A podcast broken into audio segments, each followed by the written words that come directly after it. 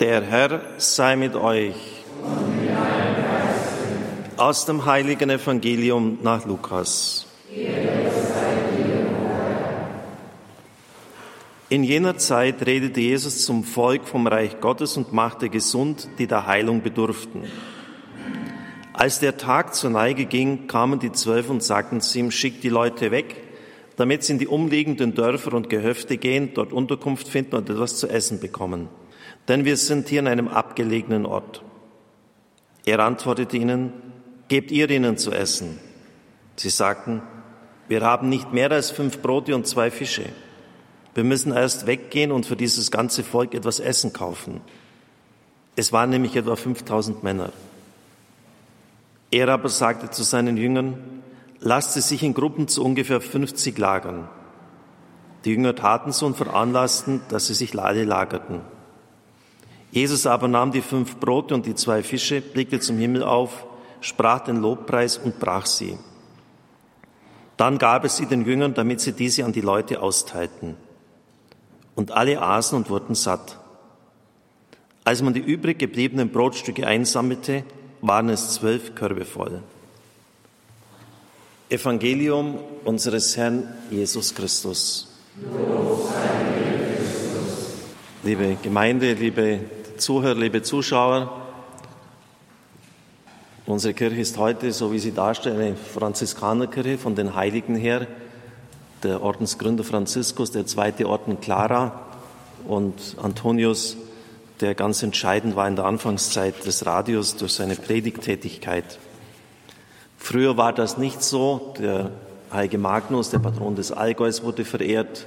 Der heilige Martin, der Reichsheilige des Fränkischen Reiches und die Bauernpatrone Sebastian und Wendelin. Wie es zu diesem Wechsel kam, ist historisch nicht mehr zu fassen. Anfang des 19. Jahrhunderts hat es ja hier im Tal auch Hungersnöte gegeben. Die Leute kämpften um ihr nacktes Überleben. Vielleicht haben sie sich in der Armut der Franziskaner wiedererkannt. Und auch heute sind diese von Bedeutung, denn wir können ja nicht mehr sagen, dass wir jetzt hungern müssen. Wir haben eine Zeit des Wohlstands wissen oft kaum noch, was wir alles noch essen und reinziehen und uns gönnen sollen. Und da ist die Botschaft von Ihnen auch wieder wichtig, dass weniger vielleicht mehr ist.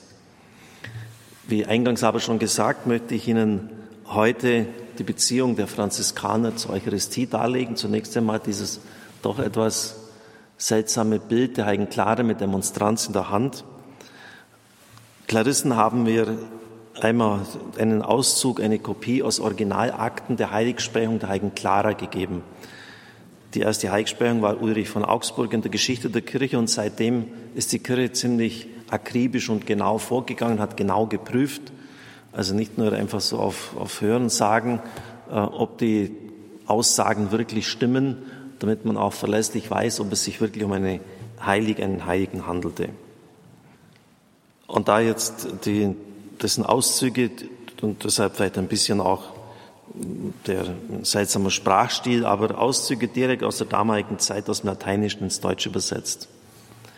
Schwester Philippa sagte auch zur Zeit des Krieges in Assisi, die heilige Clara lebte von 1194 bis 1253.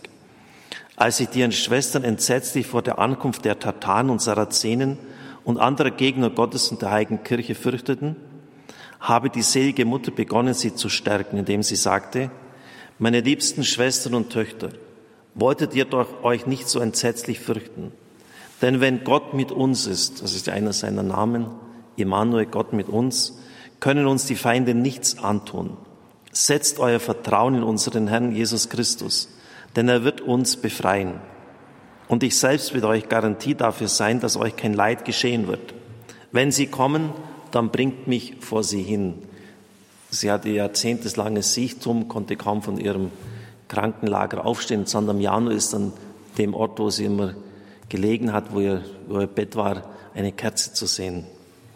In diesem kleinen Klösterchen hat sie mit ihren Schwestern gelebt. Also vor sie hinlegen. Und als die Feinde eines Tages die Stadt Assisi überfielen, um sie zu zerstören, kletterten einige Sarazenen tatsächlich auf die Mauer des Klosters und sprangen in die Einfriedung hinab. Also jetzt war es eigentlich um das Kloster geschehen.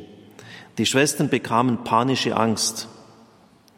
Als die heiligste Mutter das sah, stärkte sie alle und ließ sich vor der Übermacht jener Männer nicht beeindrucken, sondern sagte, wolltet ihr doch euch nicht so entsetzlich fürchten, sie können uns nicht schaden.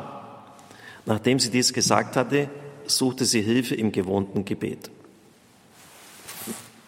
Dann die neunte Zeugin, Schwester Francesca, Tochter des Herrn Capitaneo von Col del Mezzo. Auf die Frage, was sie ja gesehen habe, antwortete sie, als die Sarazenen bis in die Einfriedung des Klosters eingedrungen waren, habe sich Clara selbst zum Ausgang des Refektoriums, also des Speisesaals, bringen und ein Kästchen vor sich hertragen lassen, worin das allerheiligste Sakrament des Leibes unseres Herrn Jesus Christus war. Also es war nicht Demonstranz, ein Kästchen und sie hat es auch nicht selber getragen. Aber in der Ikonografie haben wir das halt ein bisschen vereinfacht dann so dargestellt, dass sie selber Demonstranz getragen hat. Sie warf sich im Gebet auf die Erde, betete weinend, indem sie diese Worte unter anderem sagte. Herr, behüte du diese deine Dienerinnen, ich selbst kann sie nicht behüten. Darauf hörte ich Francesca, eine Stimme von unglaublicher Liebenswürdigkeit, die sagte, ich werde dich immer beschützen. Dann betete Clara auch für die Stadt, indem sie sagte, Herr, möge es dir gefallen, auch diese Stadt zu beschützen. Und dieselbe Stimme erklang und sagte, die Stadt wird viele Gefahren erdulden müssen, aber es wird beschützt werden. Sogleich schärfte Clara jenen, welche die erwähnte Stimme gehört hatten, streng ein.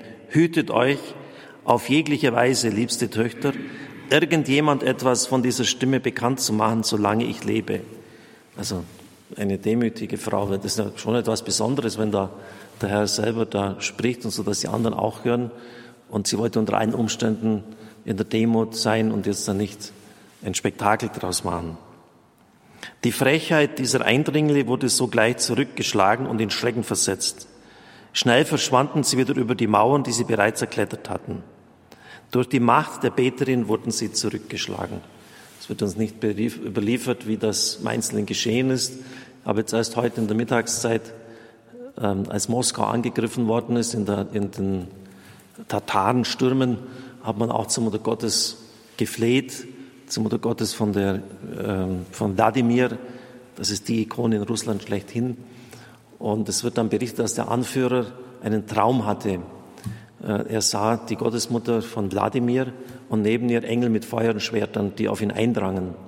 Und die Mutter Gottes sagte, wenn er nicht sofort seine Truppen abzieht, äh, werden die Engel in, in, in die Einzelteile sozusagen zerlegen. Und er hat sofort den Befehl zum Abzug gegeben. Also sind, diese Dinge sind möglich. Ähm, vielleicht wurden sie geblendet. Vielleicht haben sie so einen Engel gesehen und wussten, wenn sie jetzt nur einen Meter weiter schreiten, dann ist es um sie geschehen. Nicht viel später ereignete es sich, dass durch die Macht der Rechten Gottes die Belagerung Assisis gelöst wurde und das ganze Belagerungsheer sich zerstreute. Der hochmütige Schlachtenführer, der vermessen geschworen hatte, er werde unter keinen Umständen aufgeben, bevor er die Stadt erobert habe oder ob sich, oder sich sich ergebe, musste abziehen. Und wenig später kam er nach Gottes gerechtem Urteil durch das Schwert um. Also das sind schon Geschichten, die für uns wichtig sind, nicht nur irgendwelche nette Geschichten, die sie Leute ausgedacht haben, sondern historisch gut verbürgt. Wenn wir den Herrn ehren, und glauben Sie mir, jeder hat jetzt wohl kapiert, dass, dass wir in schwierige Zeiten eingetreten sind. Das wird nicht jetzt mit dem Krieg und Corona einfach so vorbei sein. Das sind schon ganz erhebliche Verwerfungen, die sich da abzeichnen wir werden den Schutz der Eucharistie noch brauchen. Wir werden diese Geschichten noch brauchen für die Zukunft. Und damit wir sie uns dann ins Gedächtnis rufen, wenn es mal soweit ist. Antonius von Padua. Er lebte 1135 bis 1231, wurde nur 36 Jahre alt. Und er hat geschafft, was kein einziger Heiliger vergönnt war der Neuzeit.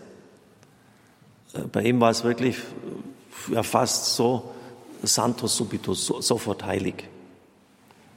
Äh, es war nicht einmal ein Jahr vergangen, dass der Papst ihn zur Erde Altäre erhoben hatte. Das hat es noch nie gegeben, auch heute nicht. Sie erinnern sich vielleicht am Petersplatz damals, ähm, als Johannes Paul II. starb, die Leute riefen Santo subito, Aber es, und obwohl es beschleunigt war, hat es doch Jahre gedauert, bis dann die Kanonisation gekommen ist. Bei Antonius brauchte man das nicht. Ähm, sein Grab war so voll Krücken eingedeckt, also von Leuten, die geheilt worden sind. Äh, das waren jeden Tag ein paar Dutzend. Äh, das war so unvorstellbar, wie Gott diesen Mann verherrlicht hat. Äh, sogar Totenauferweckungen sollen da passiert sein. Das ist in der Asidor, der ersten Lebensbeschreibung, sehr präzise dokumentiert. Und ein sehr gelehrter Kardinal wollte sich unter allen Umständen dem widersetzen. Das kann man nicht tun, das muss man prüfen. Und hat er auch einen Traum gehabt, wo der Herr ihn selber in den Senkel gestellt hat. Und dann hat, war er der größte Promotor. Er ist selber zum Papst gegangen und hat gesagt, den Mann müssen wir sofort kanonisieren. Bis heute ist übrigens seine Zunge unverwest erhalten in Padua. Das sind schon auch äh, Zeichen. Und der Mann hatte wirklich überhaupt keine Furcht, wenn man den beim Stadttor hinausgejagt hat, ist um die Stadt herumgegangen, um anderen wieder reingekommen. Der Platz der Märtyrer, der drei Märtyrer in Rimini, war einst von großen Palästen umgeben. In einem davon wohnte damals in den ersten Jahrzehnten des 13. Jahrhunderts ein Mann namens Bonvilo, einer der Honoration der Stadt, hartherzig und ungläubig vor allem in Bezug auf die reale Gegenwart Christi in der heiligen Eucharistie. So erzählt der aus der Diözese Limoges gebürtige Minorit Rigaud, der Penitentiar des Heiligen Stuhls unter Papst Johannes dem 22. in Avignon war, 1317 Bischof von Tréguier wurde und 1323 starb. Nach Rigaud forderte der heilige Antonius, als in Rimini Missionspredigten hielt, den genannten Bonvilo auf, wie die übrigen Bürger der Stadt, an die reale Gegenwart Jesu Christi im Allerheiligsten Sakrament zu glauben. Das ist ja auch für unsere Leute eine riesige Herausforderung. Ich bin wieder erschrocken, äh, wenn man sich mit, auch mit Gläubigen darüber unterhält. Naja, also so, ob das wirklich so stimmt. Also die, die, die haben echte Zweifel, äh, ob da Gott wirklich gegenwärtig ist, ob da durch diese einfachen Worte des Priesters der allmächtige Gott auf den, wirklich auf den Altar kommt. Und da geht es uns so wie diesem Bonvilo. Bonvilo erklärte, nur ein Wunder könne ihn dazu bringen. Auf das hin habe der heilige Antonius ihm gesagt, gib deinem Maultier drei Tage lang nichts zu fressen, dann bring es her. Du wirst ihm eine Schaufel Hafer und ich das Allerheiligste vorhalten. Und du wirst sehen, er kniet sich eher nieder, als dass er vom Hafer frisst. Als der Tag gekommen war, zelebrierte der heilige Antonius auf dem Platz der drei Märtyrer die heilige Messe. Das Maultier wurde vorgeführt. Der heilige Antonius sprach, mit der Kraft und im Namen des Schöpfers, den ich, der ich seiner unwürdig bin, wahrlich jetzt hier in Händen halte, also er hat wirklich dann die Monstranz gehabt, sage ich dir, rotier und befehle dir, dich im Ungehend mit Bescheidenheit zu nähern und dem eucharistischen Herrn die gebotene Verehrung zuteilwerden zu lassen.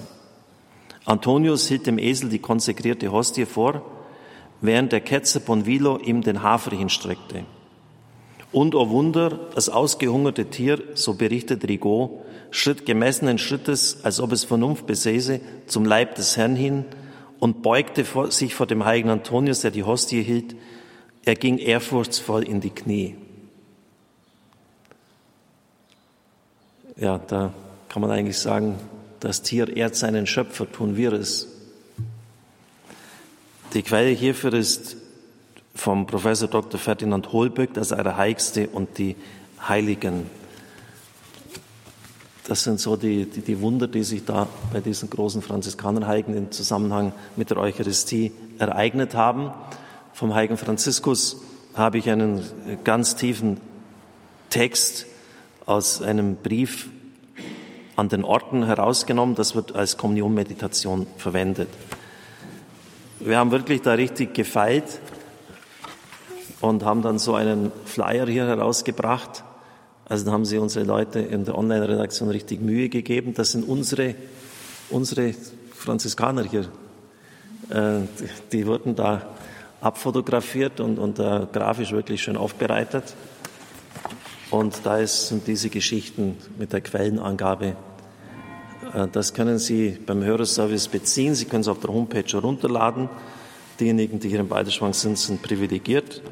Äh, das wird dann am Schluss der Heiligen Messe Ein Praktikant wird hinten stehen und es Ihnen austeilen. Sie können es also mitnehmen und wenn da Leute dann zweifeln, dann können Sie es dem in die Hand drücken und sagen, jetzt überleg mal, ob du dümmer bist als ein Esel oder schlauer bist als ein Esel.